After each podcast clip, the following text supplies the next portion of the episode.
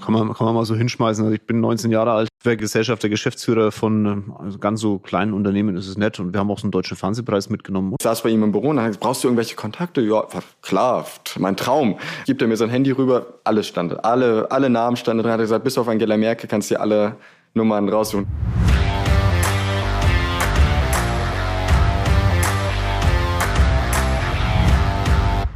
Hallo und herzlich willkommen zu meinem neuesten Podcast. Ich habe einen sehr, sehr spannenden Gast da. Wie stellt man ihn vor? Als ich das erste Mal mit diesem Gast zu tun hatte, habe ich meinen Pressesprecher gefragt, ob er mich verarschen will. Ich werde es nie vergessen, ähm, wir haben über ihn geredet, über genau diesen Gast, der mir gerade gegenüber sitzt. Und ich habe das Zoom-Meeting aufgemacht und meine erste Reaktion war an meinen Pressesprecher, wollen Sie mich verarschen? und er lacht schon. Warum? Ganz einfach. Ich habe eine Interviewanfrage bekommen für eine Amazon Prime Serie. Und wenn man so eine Anfrage bekommt und da Amazon draufsteht, da muss man immer erstmal gucken, ist denn der Typ in irgendeiner Form denn überhaupt seriös? Also hat mein Pressesprecher die Seriosität des jungen Mannes geprüft. Hat dann zu mir gesagt, alles gut, Kinzel, kannst du machen. Dann mache ich dieses Zoom-Meeting auf und dann sitzt mir ein damals 18-jähriger junger Mann gegenüber. Und ich habe nur gedacht, was ist denn jetzt los? Also ich habe mit 18 noch in der Nase gepuppelt, habe ein bisschen Schuhe verkauft, aber wäre ganz sicher auf die Idee gekommen, irgendwelche Unternehmer anzuschreiben und zu fragen, hast du Bock, nach Rom zu fliegen, um mit mir ein Interview über dein Unternehmen bei Amazon zu promoten? Ja, und das Endergebnis ist, die Folge steht. Leonard sitzt mir jetzt gegenüber, ist inzwischen 19 Jahre, hat auch während des ganzen Wahnsinns dieses Jahres auch noch sein Abitur gemacht. Aber vielleicht kann er so ein bisschen von sich selber erzählen. Leonard, hau mal rein jetzt. Das ist eine Vorstellung, da ist die Messlatte hochgesetzt. äh, ja, ich bin äh, Leonard, Leonard Gessner, mittlerweile 19 Jahre alt und ja, bin Medienunternehmer, äh, würde ich sagen. Mhm vor. Und genau da muss ich jetzt schon mal unterbrechen. Welcher, welcher 19-Jähriger schmeißt dir in einem Podcast zu? Übrigens, ich bin äh, Medienunternehmer. ich feiere es einfach. Schwerst. Ja, man muss ja äh, dazu sagen, dass es schon ein paar Jahre läuft. Also ich habe mm, mit 13 ja damals angefangen, Politikerinnen und Politiker zu interviewen und in ganz kurzer Version relativ schnell gemerkt, ich muss ein Geschäftsmodell gießen, sonst kann ich nicht den nächsten Schritt gehen. Ich brauche ein Team drumherum, ich brauche besseres Equipment, um wachsen zu können. Ähm Was man halt als 13-Jähriger so denkt. naja, also so am Anfang war es ja einfach aus, aus Fun so. Ich hatte mich interessiert, äh, war irgendwie begeistert davon, mit, mit den vielleicht auch vermeintlich Entscheiderinnen und Entscheidern äh, des Landes zu, zu sprechen und äh, sie mit Fragen löchern zu können. Und das hat sich entwickelt über äh, ein Buch zwischendurch, was ich geschrieben habe, Wirtschaftspodcast. Äh, zur Bundestagswahl meine erste Doku gedreht. Äh, mittlerweile mache ich mehr Wirtschaftsjournalismus äh, und ist ja geendet. Äh, es ist vielleicht das falsche Wort, aber Mitte dieses Jahres ist dann äh, meine erste Serie bei Prime Video erschienen, Selfmade, mit spannenden Unternehmerpersönlichkeiten aus Deutschland. Ja, ich bin auch stolz darauf, dass ich dann Teil dabei äh, davon sein durfte. Du hast ja ein neues Projekt, da reden wir dann aber später auch drüber. Es wird sich ein bisschen was ändern in deinem Leben, was auch krass ist. 19-Jährigen ändert sich was im Leben. Das kann man so sagen. Ich würde auch ganz ehrlich sagen, vielleicht ist es sogar die, die, die krasseste Entscheidung in meinem Geschäftsleben, die ich je treffen musste äh, bisher. Ganz ehrlich. Ja, ich meine, gut, ich mein, auch da, 19. Ich, ich, ich reite deswegen drauf rum, aus dem einfachen Grund, weil du also man muss schon sagen, so ein paar Skills hast du, die andere in deinem Alter nicht haben. Und da muss ich dich dann mal fragen, woher die denn eigentlich kommen. Für dich als Hörer, der jetzt hier zuhört, das ist jetzt kein Honiggeschleim, ihr kennt mich lang genug. Ich, wenn ich den Scheiße finden würde, ein junger Mann, würde ich ihm genauso um die Ohren pfeifen. Tu ich warte auch nur darauf, dass es kommt noch. Na, also, na, musst dir keine Sorgen machen. Ganz so dramatisch ist es nicht. Also das Einzige, was mich ärgert, ist, dass du nicht in unseren Firmen arbeitest. Aber das muss man mal gucken, wie wir das dann in Zukunft aufschnupfen. Aber schauen wir mal. Du, du sprichst von 40 Jahren in Zukunft. Also genau. das ist, da kann genau. ganz, ganz viel passieren. Da kann noch viel kommen. Und München ist eine schöne Stadt. Also das ja, ist außer das Wetter ist gerade genauso wie in Bremen. Das ist heute nämlich ziemlich scheiße. Wir haben gerade einen Regenbogen. Ich möchte ganz kurz erwähnen, wir haben einen Regenbogen. Ihr seht ihn nicht. Ich glaube, Leon auch nicht, weil er sitzt ums Eck über der Frauenkirche ist gerade ein Regenbogen. Sensationell. Was willst du mehr? Also, pass auf. Du hast einen Part, den ich von Anfang an sehr faszinierend fand und den habe ich sogar gemerkt, als, als wir uns das erstmal vor der Kamera gesehen haben. Du hältst relativ lang den Blickstand. Ich weiß nicht, ob dir das schon mal aufgefallen ist oder ob du das ich bewusst Ich finde es sehr cool, dass du mich darauf ansprichst, weil ich frage mich immer, ob das den Leuten gegenüber auffällt oder nicht. Ich finde, finde, das ist eine Art von, von Respekt und Wertschätzung, dass ich den Leuten zuhöre, bei ihnen bin. Auf der anderen Seite, man kann sagen, ich habe so eine kleine Macke. Ich finde es ganz, ganz schlimm, wenn man mit Leuten redet, gerade über äh, wichtige Themen, Themen, die mich bewegen. Und dann geht so ein Blick aufs Handy oder so ein Blick nach draußen, was auf der Straße passiert oder sowas. Das, das ich weiß nicht, dass vielleicht ist das so eine Teilerklärung, aber ich Ich glaube noch nicht dran, dass das deine Erklärung ist. Ich glaube, das ist halt in deinem jungen Alter ein Machtspielchen, das du halt auch spielen willst und auch spielen kannst und auch dich antrainiert hast. Das wäre so meine Theorie dahinter, ja. Weil es ist schon, es ist schon faszinierend. Also das, dieses, diese Blick halten, das ist schon, also es ist mir auch in, beim, beim Amazon-Video aufgefallen, dass als wir da, wir saßen ja bei 45 Grad, also locker 45 Ja. Grad im Schatten, da in diesem wundervollen, auf diesem wundervollen Dachterrasse. Und du, du hältst wirklich den Blick stand. Es ist aber genau der Punkt. Ich glaube, dass es trotz alledem, und das mit 19, die Eier musst erstmal haben, diese Machtdemonstration auch auszuführen, die ist schon, ist schon knackig. Jetzt, jetzt muss ich sagen, irritiert mich das etwas, weil wenn ich dir in die Augen gucke die ganze Zeit. Aber äh, nee, äh, ganz, ganz ehrlich, das ist, glaube ich, was, was ich mir schon antrainiert habe, unterbewusst, aber nicht in dem Sinne, dass ich sagen möchte, boah, ich möchte meine Macht demonstrieren oder mein, mein positives Auftreten vielleicht, sondern ähm, wirklich als, als Teil meiner Art, Gespräche zu führen auch. Also das ist. Trotzdem gebe ich es euch für draußen mit. Ähm, wenn, du, wenn du möchtest, dass du wahrgenommen wirst und dass andere Menschen dich als Mensch vielleicht ein bisschen mehr respektieren, als noch vor fünf Minuten ist, gewöhne es dir an, den Blick zu halten. Natürlich wird es irgendwann affig, ne? wenn man sich dann überhaupt nicht loslöst oder wenn man so oh, stiert wie so ein Geisteskranker, aber wenn es so ein, so ein ganz persönlicher Blick in die Augen, weil die Augen verraten halt alles. Also du siehst die Lügen, du siehst aber auch den, den Schmerz, du siehst alles in den Augen. Und äh, wie Leon- Leonard schon sagt, das ist eine offene und ehrliche Wertschätzung des Gesprächspartners gegenüber. Wenn du permanent woanders hinschaust, dann hast du kein Interesse an der Person. Das ist ein Training. Ich fand es halt faszinierend, dass ein 19-Jähriger das durch die Kamera oder damals 18-Jähriger durch die Kamera hinkriegt. Das war schon äh, knackig. Ähm, also es war, ist wirklich so, du hast es dir antrainiert. Das kann man schon so sagen, oder? Ich habe halt 100 Interviews in meinem Leben gemacht, also so ein bisschen äh, Entwicklung muss da ja irgendwo Ja, sein. ey, ganz entspannt. Du. Ich, ich habe hier unter meinem äh, Regenbogen in München äh, 100 Interviews in meinem Leben gemacht. 19. ich, äh, seid mir nicht böse, aber das wird in diesem Podcast noch öfter kommen, dieses, dieses, weil es ist wirklich verrückt. Du hast ja, du hast ein Abitur jetzt gemacht und hast dann im Endeffekt aus dem Nichts raus mit 13 ja diese, diesen Podcast ins Leben gerufen. Guck mal auf, auf YouTube. Wir haben gerade drüber geredet, äh, ob er die mal runternehmen soll. Du hast ja, glaube ich, auch schon mal runtergenommen, diese. Zwischendurch ein Jahr lang, ne? ja. ich persönlich feiere das schon, weil das sind schon tolle Leute dabei. Also Claudia Roth, politisch kann man jetzt glauben, gut oder schlecht, ist ja völlig egal. Ich glaube, das ist eine, das ist eine Persönlichkeit einfach in Deutschland. Die hast du in einem Podcast bekommen. Wie hast du das gemacht? Also Claudia Roth war ja dann zur Bundestagswahl. Also wie habe ich angefangen? Ich wollte eigentlich in eine politische Partei eintreten. Äh, zum Glück ging das nicht, weil ich zu jung war mit 13. In welche wolltest du denn gehen? Das wusste ich, habe mich nur informiert. Ich habe erst mal Schatz, geguckt, wo, wo, wo, wo ging's äh, und habe gleich gemerkt, es ging bei äh, keiner Partei. Also klar gab es ein Spektrum, wo ich mich eher für interessiert habe. Äh, da ich aber politischer Journalist auch bleibe, äh, äußere ich mich immer nicht, wie ich, wie ich mich politisch so. Ah, einordne. ja, ja, okay. Ähm, weil sonst, sonst wirfst du mir vor nachher, boah, ich befrage die CDU zu kritisch oder zu unkritisch. Ich kann es nicht mehr richtig machen. Und dann habe ich gedacht, gut, dann interviewe ich die Leute halt. Habe Angela Merkel, Olaf Scholz und Christian Lindner angeschrieben. Die wollten mir kein Interview geben, weil ich glaube, ich weiß gar nicht, ob ich das schon mal erzählt habe, aber Nee, ich habe vor meiner Zeit, ganz früh habe ich Minecraft-Videos gemacht. Äh, Videospiel, glaube ich, was äh, relativ populär war. Gezockt, mich dabei aufgenommen, müsste so 11, 12 gewesen sein, völlig unerfolgreich. Und die hatte ich aber gelöscht auch wieder. Aber das war so, das, so, so der Start, um mir ein paar Skills anzueignen. Das heißt, ich hatte aber gar keine Referenz irgendwie, womit ich die Leute überzeugen konnte, mit mir mitzumachen, was du eben äh, erwähnt hast. Äh, hätte, ich- hätte es diese Videos nicht gegeben. Genau, für mich war das wichtig, weil ich halt, wir haben vorher geguckt, also ich habe dann andersrum, ich habe dann, während wir das Interview gemacht haben, habe ich heimlich auf YouTube geguckt, weil ich wissen wollte, ob du schon immer so jung warst zum Gefühl, ja. Ähm, und weil mir, wie gesagt, der Axel Rötschke, mein Pressesprecher, hat ja dich sehr ähm, promoted, hat er wirklich mich dazu gezwungen, eigentlich fast diesen Termin wahrzunehmen, ja. Nee, und dann habe ich gemerkt, okay, Regionalpolitiker, Bürgermeister äh, vor Ort, Referenzen sammeln, Referenzen. Und das hat sich dann so hochgeschaukelt. Dann hatte ich irgendwann Katrin Göring-Eckert und Alice Weidel. Ähm, und danach war das so referenzmäßig äh, ausreichend, um äh, weitere Interviews zu bekommen. Über Christian Lindner, Jens Spahn, Claudia Roth irgendwann. Das hat sich, hat Lindner sich so entwickelt. auch Podcast, glaub ne? Richtig, genau. Ähm, das, das, äh, war mit einer der erfolgreichsten Folgen, Mhm. glaube ich auch, einfach weil das auch seine Primetime, wenn man das so sagen kann, Ja. war.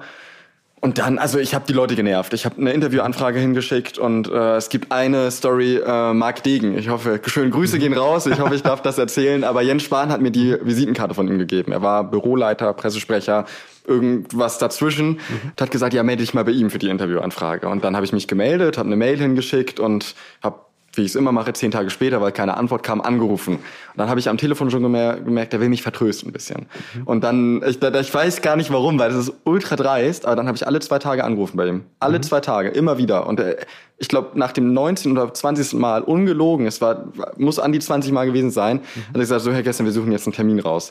Äh, dann hatte ich den Termin bei Jens Spahn und zum Interview kam Marc Degen nochmal und hat äh, gesagt, Herr Gessner, Sie wissen schon, hätten Sie einmal weniger angerufen, hätten Sie dieses Interview niemals bekommen. Ich konnte es nur nicht mehr haben, dass Sie jeden, jedes Mal anrufen, dass ich jeden zweiten Tag wusste und aufgestanden bin und wusste, heute Abend irgendwann habe ich wieder mit Herrn Gessner telefoniert.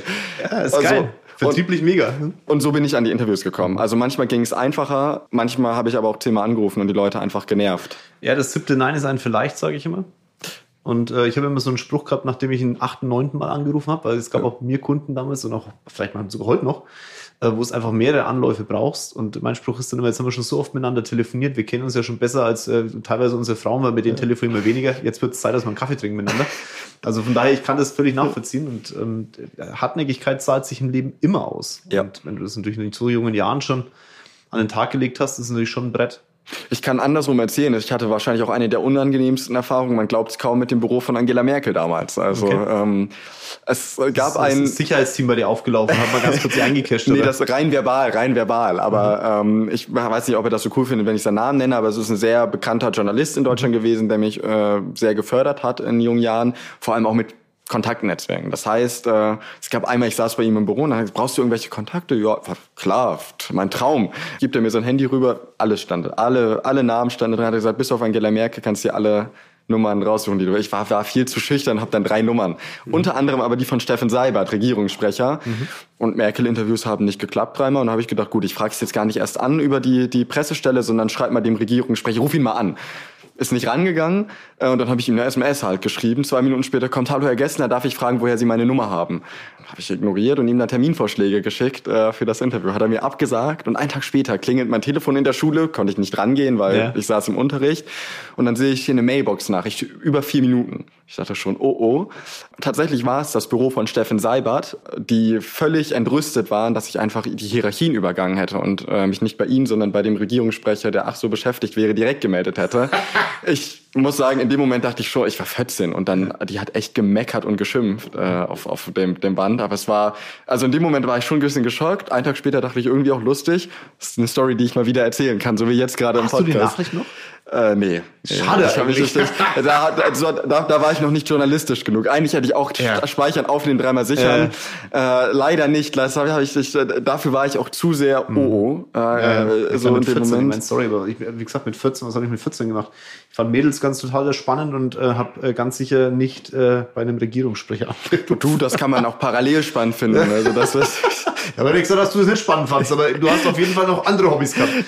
Ähm, Du bist ein bisschen ähm, ähm, regional verhaftet ne, mit deinem Bremen da oben. Ja, es gab, ich war Vollzeit in der Schule, es gab jetzt nicht die Möglichkeit, viel rumzureisen. Also mhm. das äh, war, war ein bisschen dem bedingt, obwohl man sagen muss, mein Kundenstamm ja. äh, ist relativ überregional. Also mhm. klar, die meisten habe ich in Bremen, aber äh, wenn wir schon über die Größenordnung zum Beispiel reden, ist es gar nicht so Bremenlastig. Aber klar, ich bin in Bremen mhm. viel bekannt.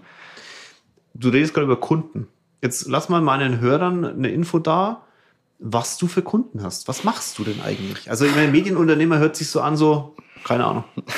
Ja, also, damit kokettiere ich auch immer ein bisschen, äh, dass, dass die Nachfrage kommt. Ähm, das mache ich. Also ich habe angefangen, das erste Mal Klar, ich habe für Zeitungen geschrieben, hier und da, aber da verdient man kein wirkliches Geld mit. Das ist eher so ein bisschen nicht meine Aufwandsentschädigung äh, teilweise.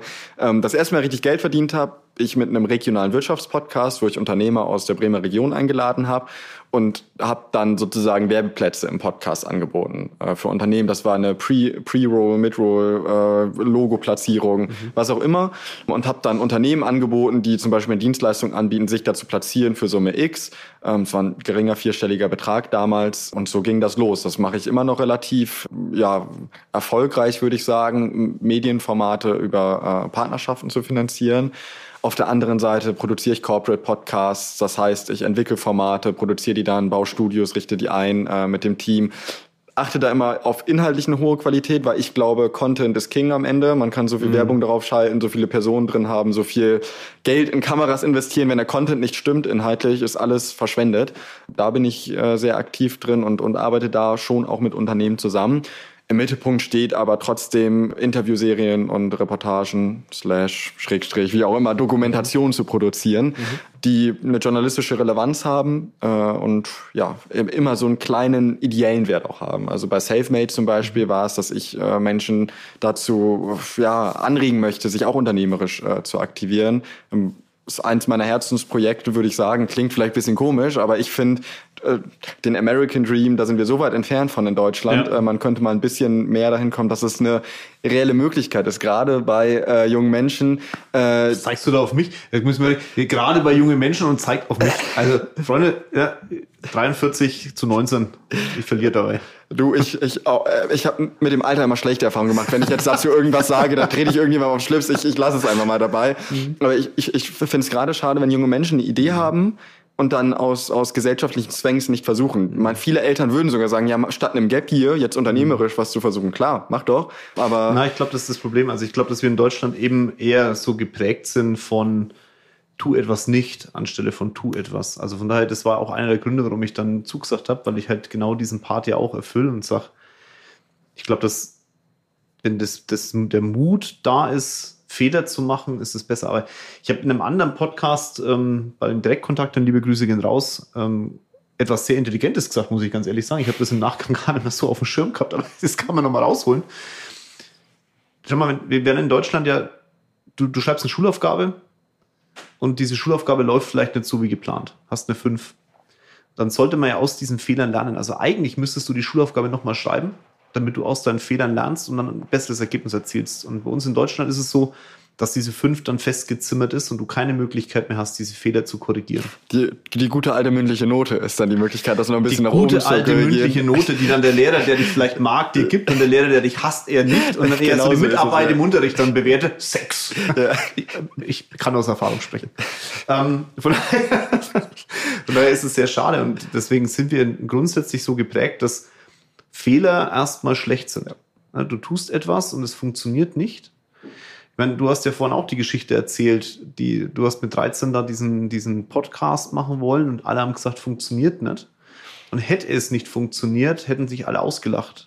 Du, ich habe erstmal, das klingt total verrückt, aber ich habe erstmal niemandem erzählt davon, ja. dass ich jetzt Politikerinnen und Politiker interviewe, weil ich mhm. so Respekt davor hatte, wie andere Menschen darüber denken, was heute völlig doof ist und weil ich auch nicht, es, ich wollte nicht der sein, der jetzt was anfängt, ja. nicht zu Ende bringt oder es nicht schafft oder nicht so erfolgreich darin ist. Ja. Es war eine riesen, damals Alice Weidel das Interview, ja. das war die Hochzeit vor jetzt der AfD medial. Äh, da hatte ich nach, ich glaube, nach zwölf Stunden das erste Mal 10.000 Klicks.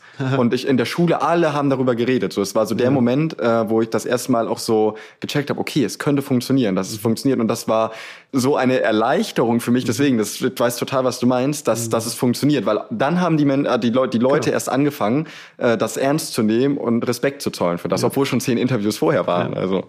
Naja, und jetzt schaut mal, ihr seid alle Unternehmer und Unternehmerinnen, die hier zuhören. Und meine Hoffnung ist halt, dass ihr euch hinsetzt und Menschen eine Möglichkeit gebt, die vielleicht jünger sind und eben genau diese Erfahrung machen. Die schreiben eine 5 in Mathematik und glauben, sie sind unternehmerisch nicht in der Lage, ein Unternehmen zu führen, A, weil es in keiner sagt und B, weil sie in Mathe eine 5 hatten. Ich hatte in Englisch äh, gerade so eine 5, also es wäre eigentlich Richtung 6 gewandert, aber mein Lehrer hat mich dann doch nochmal gemocht und hat die Mitarbeit bewertet, obwohl ich, ich habe, glaube ich, in, in, in der ganzen Zeit meines Englischunterrichts in der Mitarbeit gar nichts gesagt, weil ich es nicht konnte. Und genau da anzusetzen, zu sagen als Unternehmer, man gibt den jungen Menschen einen positiven Effekt, indem ihr zum Beispiel in die Schulen geht, sprecht wirklich mal mit den Lehrern, versucht irgendwie auch innerhalb des Ortes irgendwas zu machen, um junge Menschen in der FOS, in der, beim Abitur, in mittlerer Reife oder auch Quali, ähm, denen einfach eine Möglichkeit aufzuzeigen, weil die, alle großen Unternehmer, die ich kenne, waren in der Schule sorry, für den Arsch. Würde ich dir zustimmen. Also so, das äh, ist, glaube ich, weil, weil eben der Fokus da auch nicht ja. lag. Also weil das, das System Schule, ohne jetzt halt gleich ganz große Systemkritik äußern zu wollen, das macht schon Sinn, weil eben die Mehrheit. Du bist ja politischer Journalist, deswegen darfst du ja keine Systemkritik hier machen, wer weiß, wenn du auf die Füße trittst. Ja, ja, das hat er in jungen Jahren schon gelernt, der junge Mann. Ich, ich habe hab bisher wenig, wenig Aufträge bekommen, weil ich mich irgendwie geäußert habe äh, in, in eine bestimmte Richtung. Äh, und das soll auch, auch, auch nicht so sein. Aber ich wäre riesen Fan davon, dass man sagt, man jede Schule lädt in Klasse neun oder zehn einen Unternehmer oder eine Unternehmerin äh, einmal ein für eine Doppelstunde oder sowas und man unterhält sich einfach mal mit denen, dass einfach diese Perspektive Unternehmertum viel mehr nochmal wirklich aufgezeigt wird. Also einmal zumindest die Möglichkeit haben, Fragen zu stellen. Und das müssen ja nicht gleich die Unternehmer sein, die was weiß ich, wie viel Umsatz oder Gewinn mhm. machen, äh, ja. äh, weil ich finde, unternehmerisch erfolgreich ist man, wenn man gut von, von davon leben kann. Das ist der unternehmerische Erfolg. Du musst kein äh, Milliardenunternehmen sein. So. Und das, das sehen viele auch nicht. Also ich glaube, viele sind glücklicher auch als Solo-Selbstständige in ihrem Leben, mhm. äh, als angestellt zu sein in einem riesen Unternehmen, aber da genau. in, in Zwang zu sein. Andersrum gibt es ganz viele Menschen, die leben viel, viel glücklicher in einem Unternehmen. Also ja, aber auch da, ne, alle Geschäftsführer, die vielleicht jetzt zuhören und sagen, ah, ich kann mit der Schule nichts machen, weil ich bin angestellter Geschäftsführer nicht in meinem Unternehmen, sondern im Unternehmen von einem anderen. Hey, ihr habt auch eine Entscheidung getroffen und man muss nicht selbstständig sein, um erfolgreich zu sein. Ich kenne mehr Unternehmer, gescheitert sind als Unternehmer, die wirklich erfolgreich wurden. Neun von zehn scheitern doch, oder? Neun von zehn scheitern. Und das ist halt im Angestelltenverhältnis gibt's ja auch geile Optionen. Und ich, wenn ich überlege, unsere ganzen Geschäftsführer, das ist ja auch, die haben ja auch eine Option, die man vielleicht so im Leben auch nur einmal kriegt. Und das ist ja auch eine tolle Thematik und die musst du auch den jungen Menschen mal näher bringen. Also da tut mir den Gefallen und unterstützt Leonard und auch mich, indem ihr selber was macht nicht indem er unsere Formate teilt, sondern indem er selbst etwas in die Hand nimmt und unsere Generation, die da vielleicht aktuell ein bisschen hinterher ist, einfach besser noch bespielt. Bei dem Thema noch ganz kurz, ähm, ich habe zwar fast ein bisschen den Faden verloren, wenn ich ganz ehrlich bin. Ich wollte dich jetzt noch was fragen, sonst fällt es mir nochmal ein, verdammte Scheiße. Kannst du mal überbrücken? Überbrück mal ein bisschen. Komm, erzähl mal ein Soll bisschen ich dich was. jetzt befragen? Sollen wir nochmal den Spieß egal, umdrehen? Du kannst, du kannst gerne nochmal den Spieß umdrehen. Aber ich glaube, jetzt weiß ich wieder, was ich wollte, auch mit, mit, mit äh, Bremen und mit der Thematik, wie du da in der Schule auch wahrgenommen wurdest. Jetzt habe ich ihn wieder, schau. So schnell geht's. Findet man den Faden doch direkt wieder, wenn man Hirn ein bisschen wühlt. Wie, wie träge Deutschland ist, selbst bei Themen, die eigentlich unternehmerisch geprägt sind, kann ich dir mal zuwerfen. In Bremerhaven gibt's eine Universität. Ja. Die macht für Unternehmer, also einen Unternehmer, nennen wir es mal Studiengang, der sogar staatlich gefördert, also staatliches, äh, staatlicher Studiengang. Und da waren zwei Kollegen, also ähnliches Alter wie du, ein bisschen älter, die jetzt gerade ähm, studieren hier bei mir im Podcast. Der Podcast ist schon gelaufen. Und wir hatten das Agreement, dass sich die Universität bei mir meldet, weil ich gesagt habe, ich unterstütze diese Universität. Wirtschaftlich, indem ich hochfliege, meinen Kurs halt, irgendwas. Und die Universitätsleitung offensichtlich das auch will. Aber wenn ihr jetzt zuhört, Freunde der aufgehenden Sonne, inzwischen sind sechs Wochen vergangen, glaube ich. Kein Schwanz hat sich bei mir gemeldet oder Schwänzin oder was auch immer. Und das, da frage ich halt einfach, warum? Also, das ist, ich glaube, da, da, da, dieser Frust teilweise bei den Unternehmern, die was tun wollen, zum Beispiel sich jetzt in der Schule melden und du kriegst 0,0 Feedback, der ist schon vorhanden. Und ich habe meine ganze, die ganze Firmenstruktur, also unser Aufsichtsrat, der ja wirklich eine große Anwaltskanzlei führt. Einer meiner Steuerberater, ich habe zwei, der, Geschäftsführer der Ekaidos, der Manuel Eberhardt, ähm, meine Vorstandskollegen, wir wären alle bereit, da was zu tun, weil wir ja selber eine Akademie auch haben. Und ich weiß ja, wie, wie fucking schwer das ist, Menschen ins Unternehmertum zu bringen, auch durch Backstage. Und wir haben gesagt, wir, aber es tut sich nichts. Ich hoffe, die melden sich noch bei dir. Also, weil ja, ich finde eigentlich das Projekt super. Also, ja. ich aus Bremen, Bremerhaven, da ist natürlich ja. die Nähe da. Ich habe wohl auch den ein oder anderen Link mal zugeschickt bekommen, als jetzt meine Schulzeit zu Ende ging. Und ach, mach doch lieber das, anstatt gar nicht zu studieren. Mhm. So, da, da, da hast du doch dein Ding. So, deswegen für mich war es jetzt nichts, aber ich finde es super, super cool. Und ich hoffe, dass das flächendeckender auch das Format ist. Und dass es eben, ich glaube, der, der nicht du alleine äh, würdest das fördern wollen, sondern ganz, ganz, ganz viele, ganz viele. Ähm, ganz, einfach viele. und nicht, weil sie Interesse haben, dann irgendeinen Profit daraus zu schlagen oder sonst was, sondern es geht wirklich einfach darum. Raus. Also ganz was, was für ein Profit hast du daraus? Null Komma. Ja. Total, das weiß ich, klar, man könnte das auch irgendwie, aber ich glaube, darum glaube geht's nicht. überhaupt nicht. Nee. Also ich glaube, erstmal geht's darum nicht und zweitens glaube ich am Ende, die, die wirklich da mit einem Profitgedanken an das Thema rangehen, die werden immer scheitern. Ja. Weil du einfach, du bringst, du musst da viel mehr Herzblut aufbringen und du musst auch viel mehr also wirklich intrinsische Motivation haben und nicht eine von oben aufgestülpte durch Geld oder so. Das macht überhaupt keinen Sinn. Aber ich bin mal gespannt. Also ich halte die auf dem Laufenden. Wenn die sich melden, dann können wir ja gemeinsam mal kurz äh, da vorbeischauen und mal Hallo sagen. Machen wir. Das ist wirklich äh, faszinierend. Aber so ist Deutschland. So träge ist Deutschland. Trotzdem hast du entschieden, mit viel jüngeren Jahren zu sagen, nein, du machst was anderes. Warum?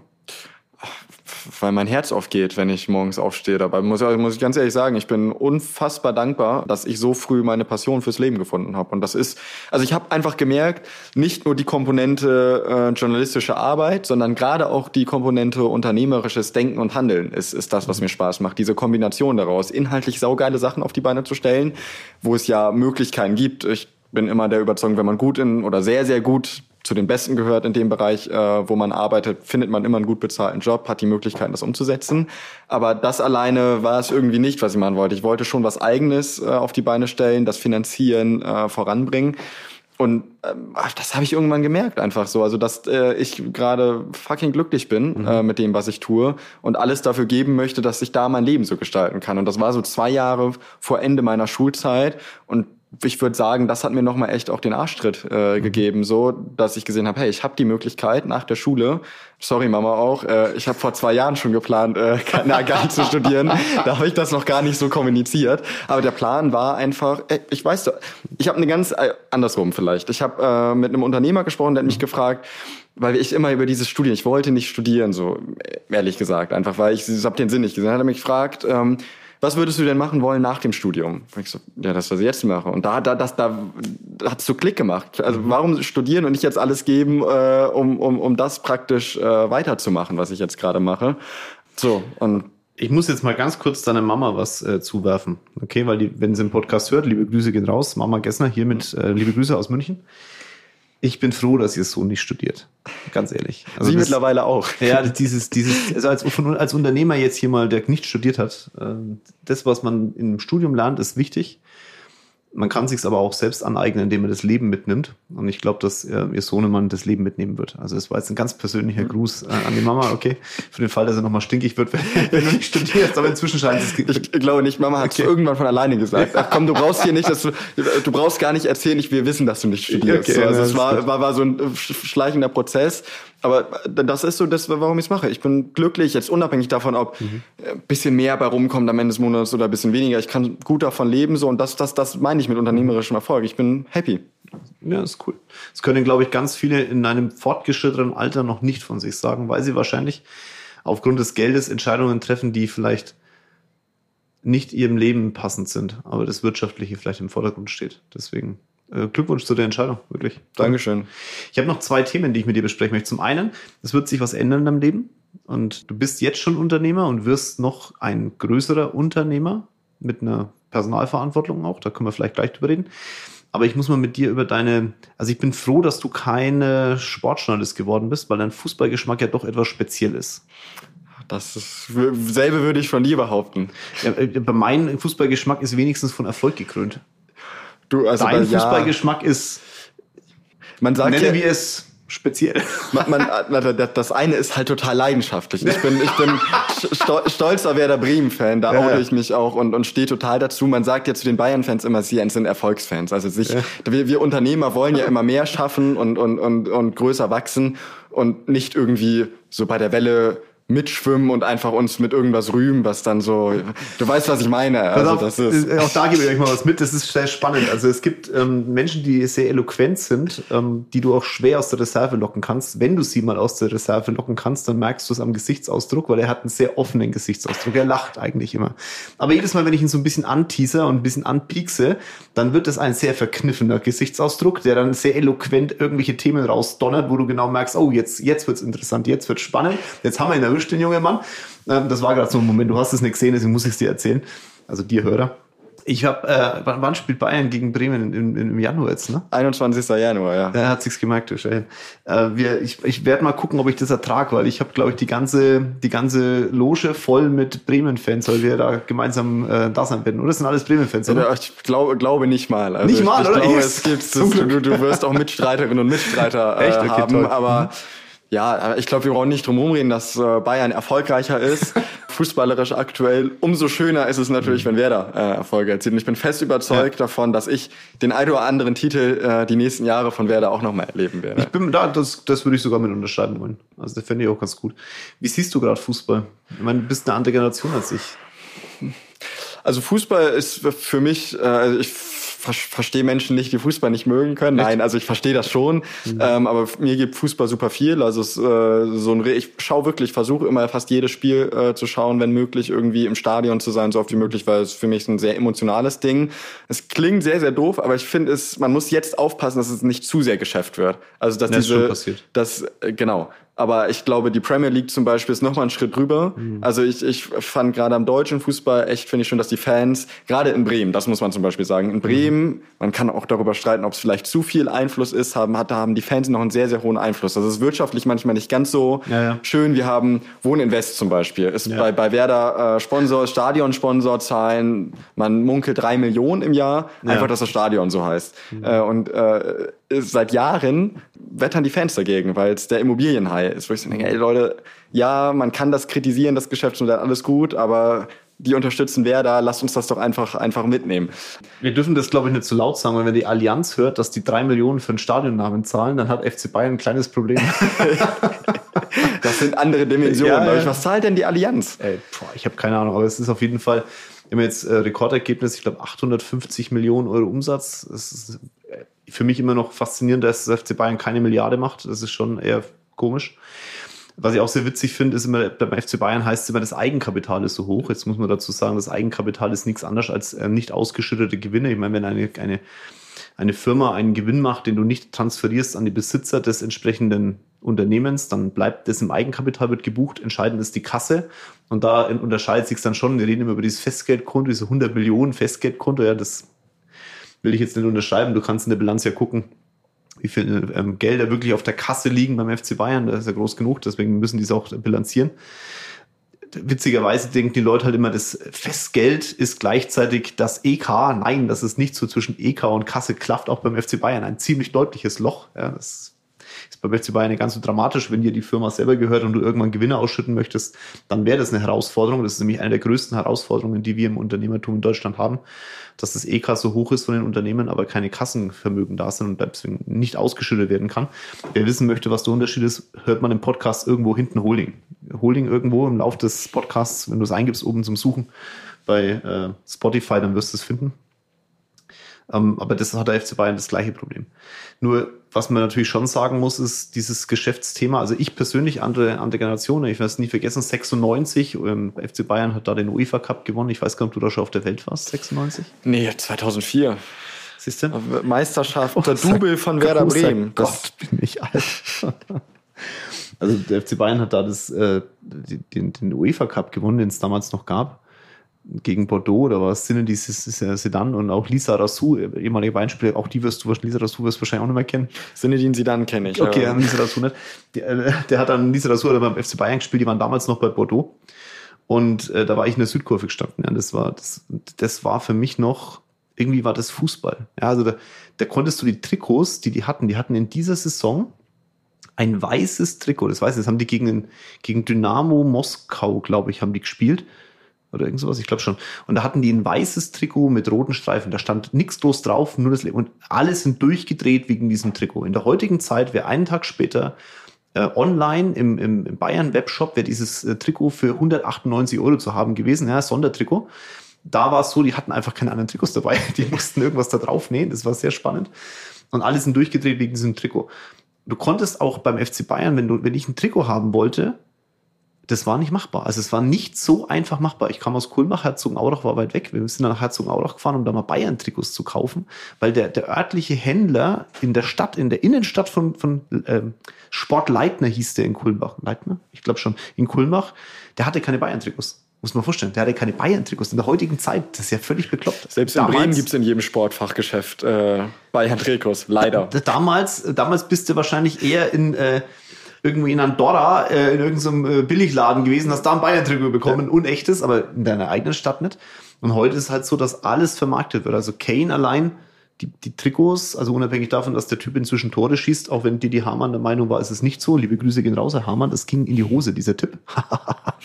ähm, aber heute ist halt alles vermarktet. Ne? Also ja. es, äh, allein der, der Kauf hat sich durch die Trikots beim FC Bayern jetzt nicht zwingend nicht bezahlt. Das ist schon krass. Du, also ich, ich will es auch gar nicht so, so negativ und, und den Teufel an die Wand malen. Ich finde, Fußball muss ein Geschäft sein. Ich glaube, mhm. das hat auch viel, viel Gutes gebracht.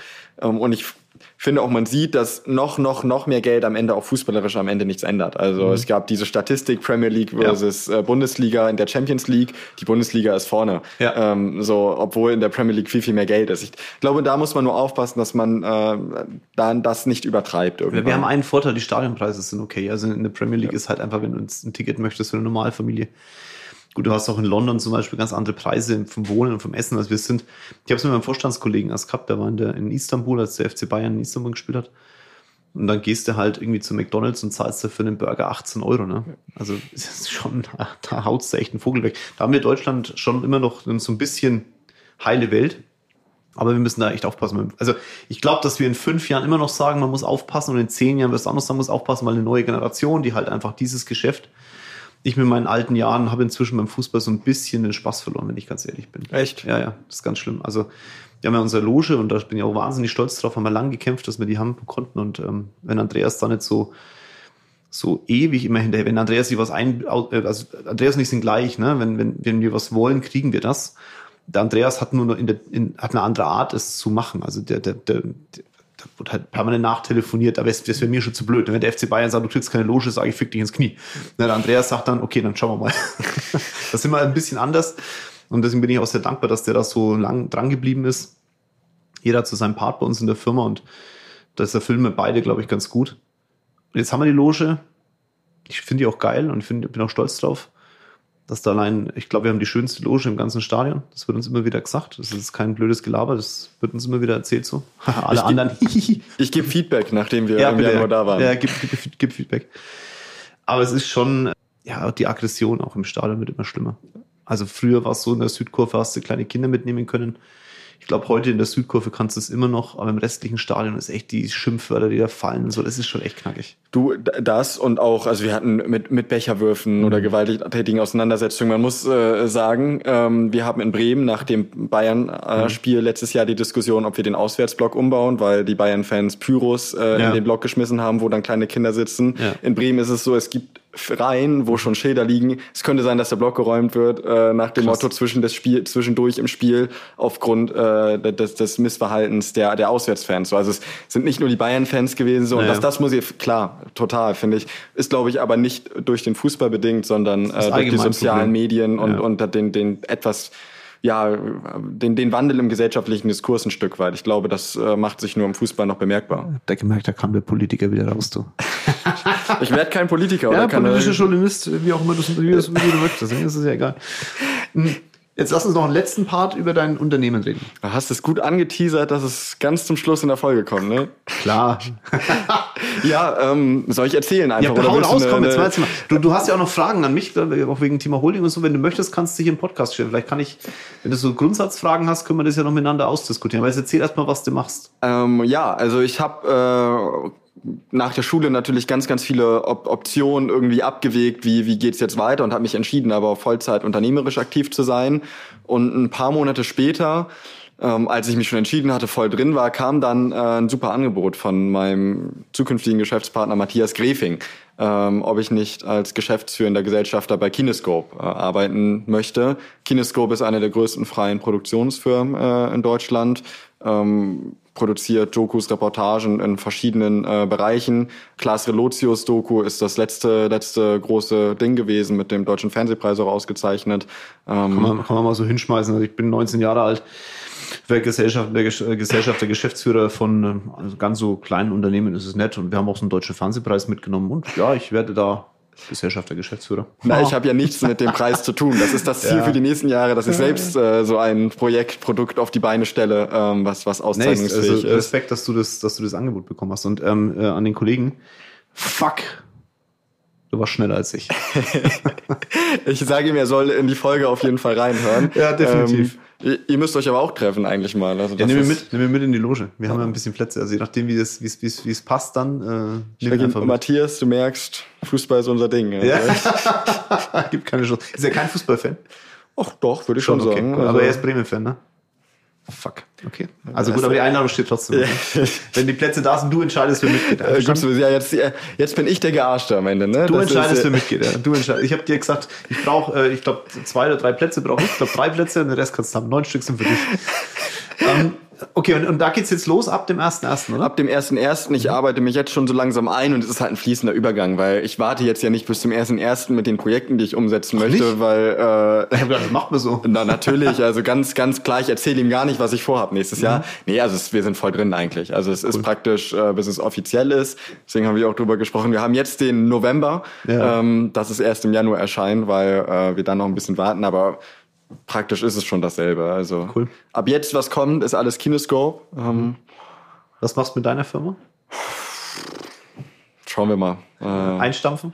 Ja, also es Echt, war, war ja, es, es war ja, ähm, äh, ich war ja Freiberufler Mhm. äh, die ganze Zeit. Äh, das ist jetzt relativ simpel. Ich weiß noch nicht ganz genau, wie wir damit jetzt verfahren. Ja. Ähm, das hängt jetzt auch ein bisschen davon ab, äh, was so kommt. Aber ich trete nicht nach außen hin mehr auf. Also Mhm. das ist Kinescope alles. Aber es war die größte Entscheidung deines Lebens bisher, ne?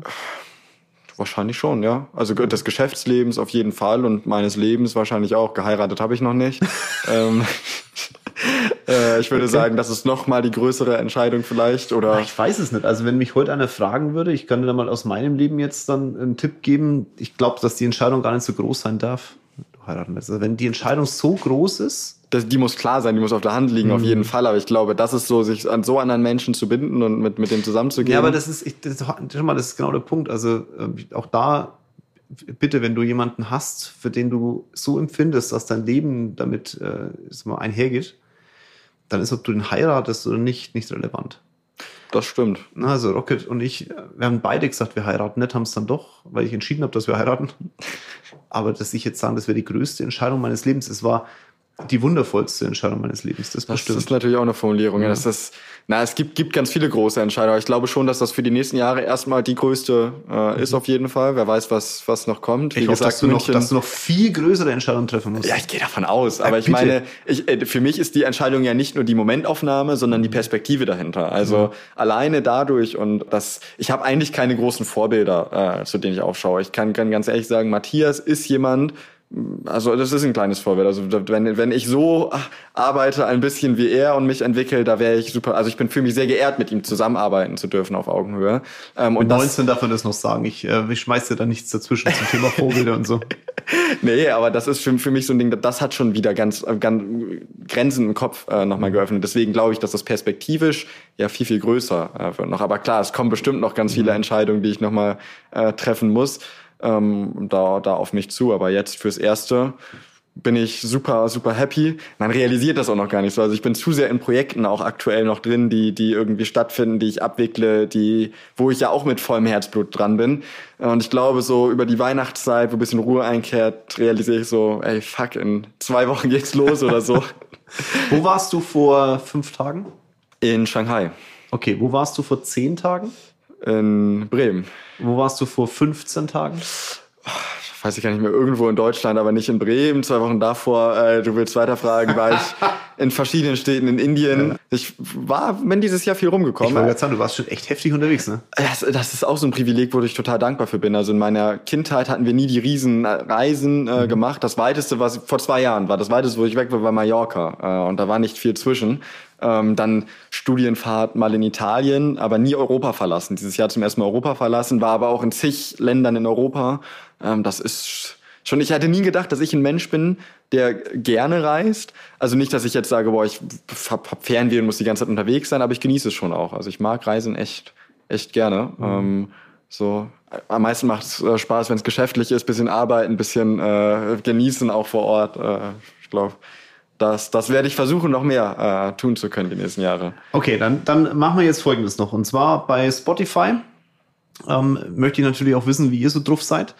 Ähm, beantwortet mir mal die Frage, ob wir noch ein weiteres Projekt mit äh, Leonard starten sollen. Die Amazon Prime-Serie ist ja drin. Ich hoffe, du hast es schon geguckt. Ansonsten macht es mal noch. Ich glaube, 99 Cent kostet die oder so, ne? Die, die Folge, genau. Krasse Nummer, das ist echt richtig teuer, oder? Den Kinsel und den Gessner anschauen. Wir saßen in äh, Rom bei 400 Millionen 1000 Grad. Ähm, Du warst auch noch das zweite Interview, dass wir, wir Ey. saßen alle schon ein paar Stündchen da. Leck Also- mich am Arsch. Also wie ihr das durchgehalten habt den ganzen Tag, wo ich glaube, früh war es nicht so warm wie nachmittags. Boah. wir, wir, wir saßen am Abend beim Abendessen zusammen und wir hatten alle einen wirklich roten Kopf und alle waren einfach froh, als wir ey, ins Bett gefallen ey, sind. Ohne also, ich, also ich habe ich was, ich habe früh überlegt, was ziehst du für ein Shirt an? Und dann kommt er in, einem, in schwarzer Kleidung. Ich also. komme immer in schwarzer Kleidung, immer, privat immer schwarz an, weißt du? Aber ich hatte zum Glück so ein Strickshirt an, weil du hast nicht gesehen, zum Glück, wie ich schwitze. Ich habe dieses Ding ausbringen können. Ich war am Flughafen und habe kurz geduscht, weil ich ich habe hab keinen Dreh am Rad. Also wirklich, ich war so froh, naja, lange Rede, kurzer Sinn. Es war auf jeden Fall warm. Deswegen schaust dir an. Und äh, du als Hörer, gib mir jetzt mal noch ein Signal, ob wir noch mal was machen sollen. Wir hätten ein kleines Projekt äh, vielleicht für Mitte des Jahres. Habe ich ihn vorhin mal kurz angeteasert. Ähm, wenn du sagst, das Amazon war cool und jetzt gucken wir mal, was sonst noch kommt. Hau einen raus. Ihr hat jetzt auf jeden Fall eine größere Firma noch im Background, äh, auf die wir zugreifen können. Und davon äh, wollen wir natürlich alle profitieren, ist ja klar. Wenn du, wenn du schon dabei bist, dann versuche ich auch mal deine Community noch zu, zu aktivieren. Wenn ihr spannende Persönlichkeiten habt, wie den Jörg zum Beispiel, die äh, in so einer Serie Platz finden sollen, ähm, dann äh, meldet euch gerne. Ich habe immer die Erfahrung gemacht, das Beste sind ernst gemeinte Vorschläge. Bitte. Ähm, und wir sind auf der Suche nach, immer, ich bin immer auf der Suche nach spannenden Geschichten, aber äh, gerade aus dem Unternehmer. Aber bitte auch mal so Unternehmer, die vielleicht noch nicht online präsent sind und die nicht vor fünf Wochen gegründet haben und jetzt der Meinung sind, Multimilliarden auf dem Konto zu besitzen und ähm, dann in einer äh, STRG, Schlag mich tot, ARD-Sendung kommen und sich über Kaviar am Frühstückstisch lustig machen und im Privatchat im Pseudomäßig in der Gegend rumfliegen. Die begrüße ich raus an diese Kasperköpfe. Ähm, du kannst ja Theo Stratmann mal einladen. Was du, ist nimmst, eine, du, nimmst den, du nimmst den Namen in den Mund jetzt hier. bist du dieser Typ von dieser komischen Dokumentation, oder? Ob ich der bin? Nee, du, das ist doch der Typ. Das ist der Typ, genau. Das ist der Typ, ne? Ja. Du, der bist. Hallo. Der hat sich verkleidet als Theo Stratmann. Aber das wäre auch mal geil. Nein, nee, also sowas, solche Leuten gebe ich keine Plattform. Also ganz ehrlich, ist allein schlimm genug, dass er jetzt in diesem Podcast erwähnt wurde. Aber das finde ich, äh, vielleicht noch mal ein Thema mhm. anreißen, weil das finde ich hat in der Doku gefehlt. Ich habe auch, auch mit den Machern der Doku mhm. kurz drüber gesprochen. Ich, ich finde ja, das ist ein Thema, was sicher betrachtet werden sollte. Hamburg-Sylt mhm. ist auch echt eine verdammt kurze Strecke äh, zu fliegen. Aber dass dieser Aspekt sozusagen, dass viele ja äh, aus unternehmerischen Stücken vor allem dann fliegen und weil es zeitlich nicht immer mit Kaviar und sonst was, sondern mit einer Flasche und Ganz Wasser, äh, dass der untergegangen ist, fand ich ein bisschen schade. Mit, aber ich, das habe ich noch nie erzählt, die haben uns angefragt für diese Serie. Und, und zum ähnlichen Zeitpunkt wie du. Und du wolltest nicht mitmachen? Nein, auf keinen Fall. Also uns war klar, wohin die Reise geht. Also klar, du hast ja auch Axel bekommen, kennengelernt und der, der klärt natürlich solche Sachen vorher ab. Wir haben schon im Vorfeld gemerkt, wohin die Reise gehen wird. Also, dass es eine ehrliche Dokumentation über das Thema ist, war eher unwahrscheinlich. Und ich bin sehr froh, dass wir es gelassen haben, weil ich möchte gar nicht wissen, in welchem Licht die das dann hätten dargestellt haben. Das ist aber genau der Punkt. Ich meine, wir sind ja auch nach Rom geflogen mit dem Chat und wieder zurück. Und natürlich haben dann auch viele gefragt, warum um alles machst du das? Aber ich habe halt vorher einfach so viele Termine gehabt und ich hätte einfach die Zeit nicht gehabt. Ich hätte die absagen müssen. Jetzt hätte man sagen können, wir können auch hier in München über. Aber so weit habe ich gar nicht gedacht. Du hast gesagt, wir machen Rom und da war für mich überhaupt keine Diskussion mit dir zu diskutieren, ob wir es in München machen. Und das war das Format am Ende auch. Wir ja. haben die Städte äh, vorher. Deswegen, ich bin un unfassbar dankbar, dass du den Weg so auf dich genommen hast. Ich finde, man hätte noch eine schöne Pasta oder Pizza äh, ja. ess, essen gehen können. Also das war verdammt kurz. Ja. Aber so ist es dann halt. Äh, manchmal. Zwei Stunden. So. Zwei Stunden waren wir Und dann sind wir zurück. Also ich meine, wenn mir da vor, wenn mir da vor 20 Jahren einer gesagt hätte, du wirst mal in deinem Leben in der Lage sein, Europa innerhalb von, von Stunden zu bereisen, ohne dass du jetzt drüber nachdenken musst, hätte ich auch gesagt, ähm, glaube ich dir nicht.